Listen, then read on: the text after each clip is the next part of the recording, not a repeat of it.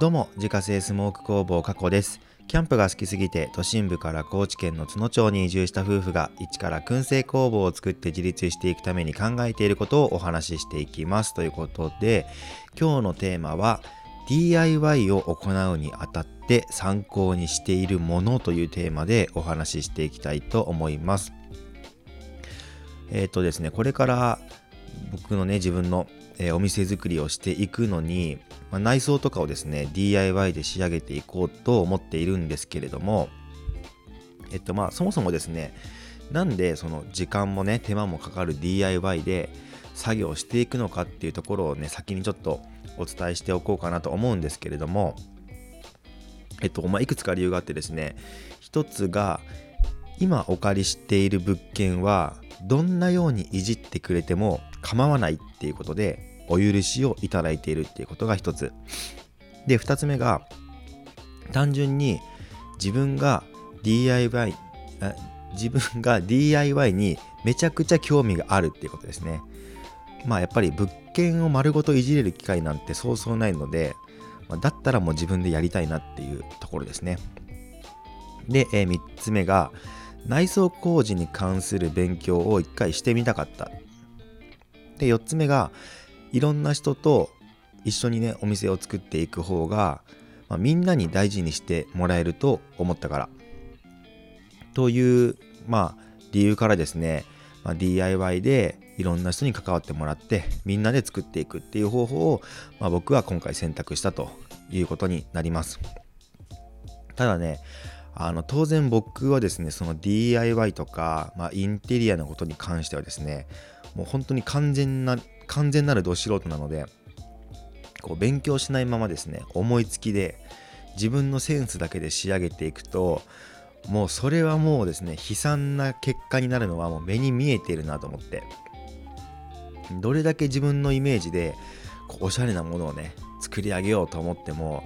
まあそうやってねもう全く勉強しないでもう自分のイメージだけで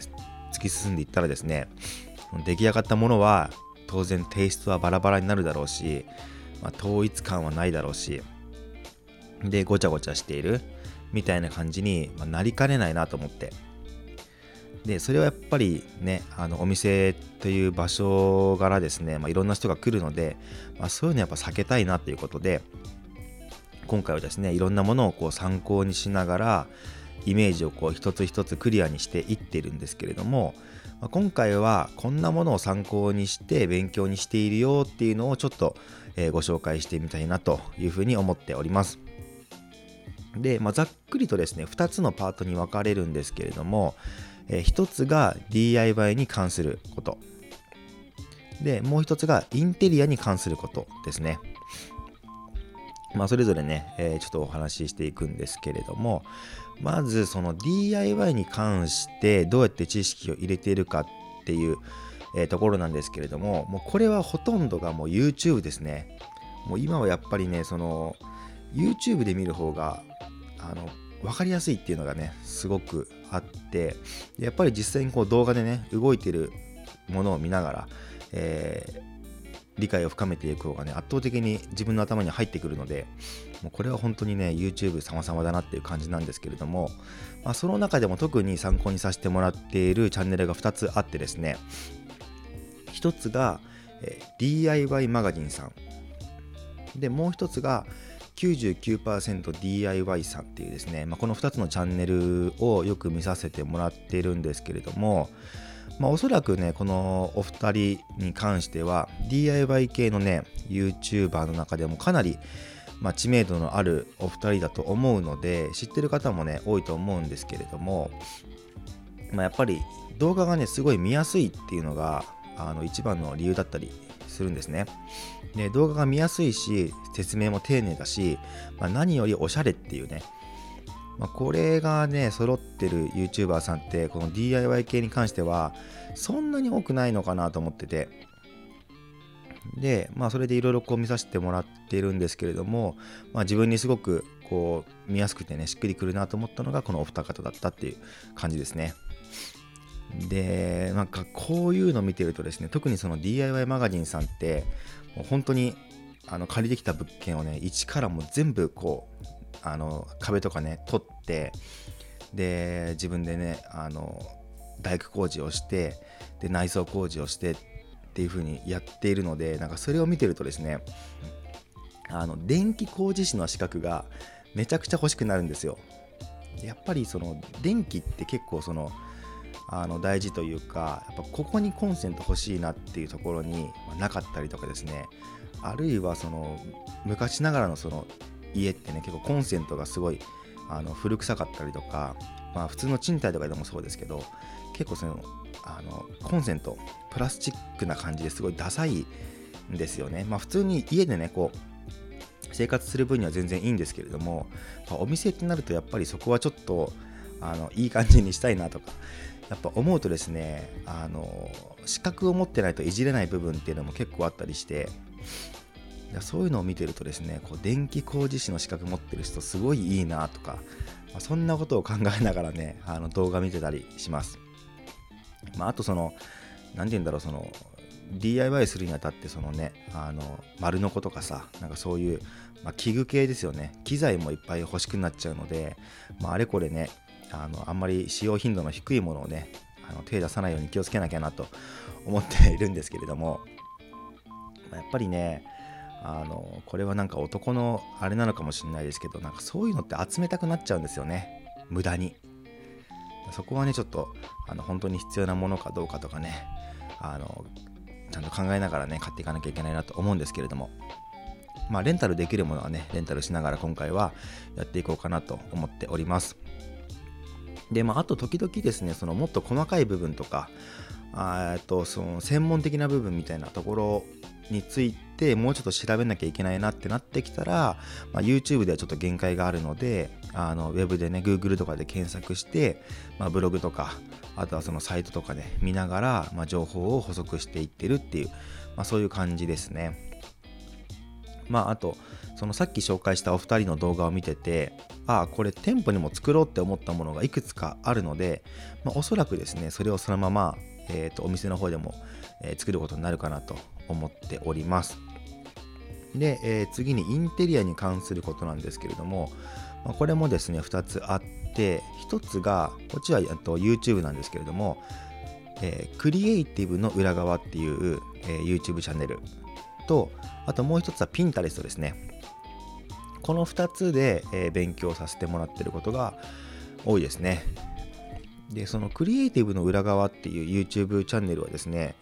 あの高島さんっていう、まあ、YouTuber の方がいらっしゃって、まあ、その方がねあのやってるんですけれどももうこの何インテリアに関することだったらもうダントツでやっぱ分かりやすいしおしゃれなので、まあ、いつも動画を見てはですねああこんなおしゃれな部屋に住みたいなと思ってねもう絶望してるんですけれども。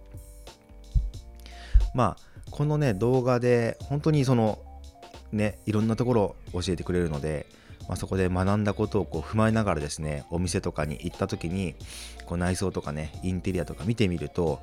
おお確かにそうなってるわっていう発見があったりしてこれめっちゃ面白いんですよ。なので結構ねその実際にいろんなお店回った時にもですねなんかどこを見たらいいのかっていうポイントがこう分かるようになってきたというかあここをこういう風にしてるからなんかおしゃれに見えるのねとかいい感じなのねっていうのがなんとなくこうあのちゃんと分かるようになってきたっていうのがねあのあるかなと思います。本当にその、えー、照明の使い方とかですね小物の使い方とかあとはま統一感の出し方とか、まあ、時々 DIY に関することとかもね、えー、お話ししてたりするんですけれども本当にもうインテリアに関すること全般をもう超分かりやすく教えてくれるのでめちゃくちゃね勉強になって僕は、まあ、普段からこのチャンネルをね、えー、見て勉強していたりします。でそれとですね、まあ、もっとこう具体的なね内装のイメージを固める時固めたいなっていう時は Pinterest を使っていてで、まあ、ピンタレストってね、もしかしたらわからない方いらっしゃるかもしれないので、もう超ざっくり 簡単に説明しておくと、えっと、画像の検索に特化した検索エンジンっていう感じですね。で、まあ、僕がどんなものを調べるときにですね、ピンタレストを使っているのかっていうと、例えばですね、うんとそのえー、内装のイメージをこう確認するときとか、あとはその商品の写真を撮る前に構図の確認だったりとかあと小物の使い方とかあとはそのどんな編集がされているかっていうのをま見るときにこのピンタレストで検索したりとかあとはその名刺とかですねショップカードを作るときに、まあ、その参考にできるものないかなっていうことで、ま、おしゃれなやつをね探してみたりとかあとはまデザインに関すること。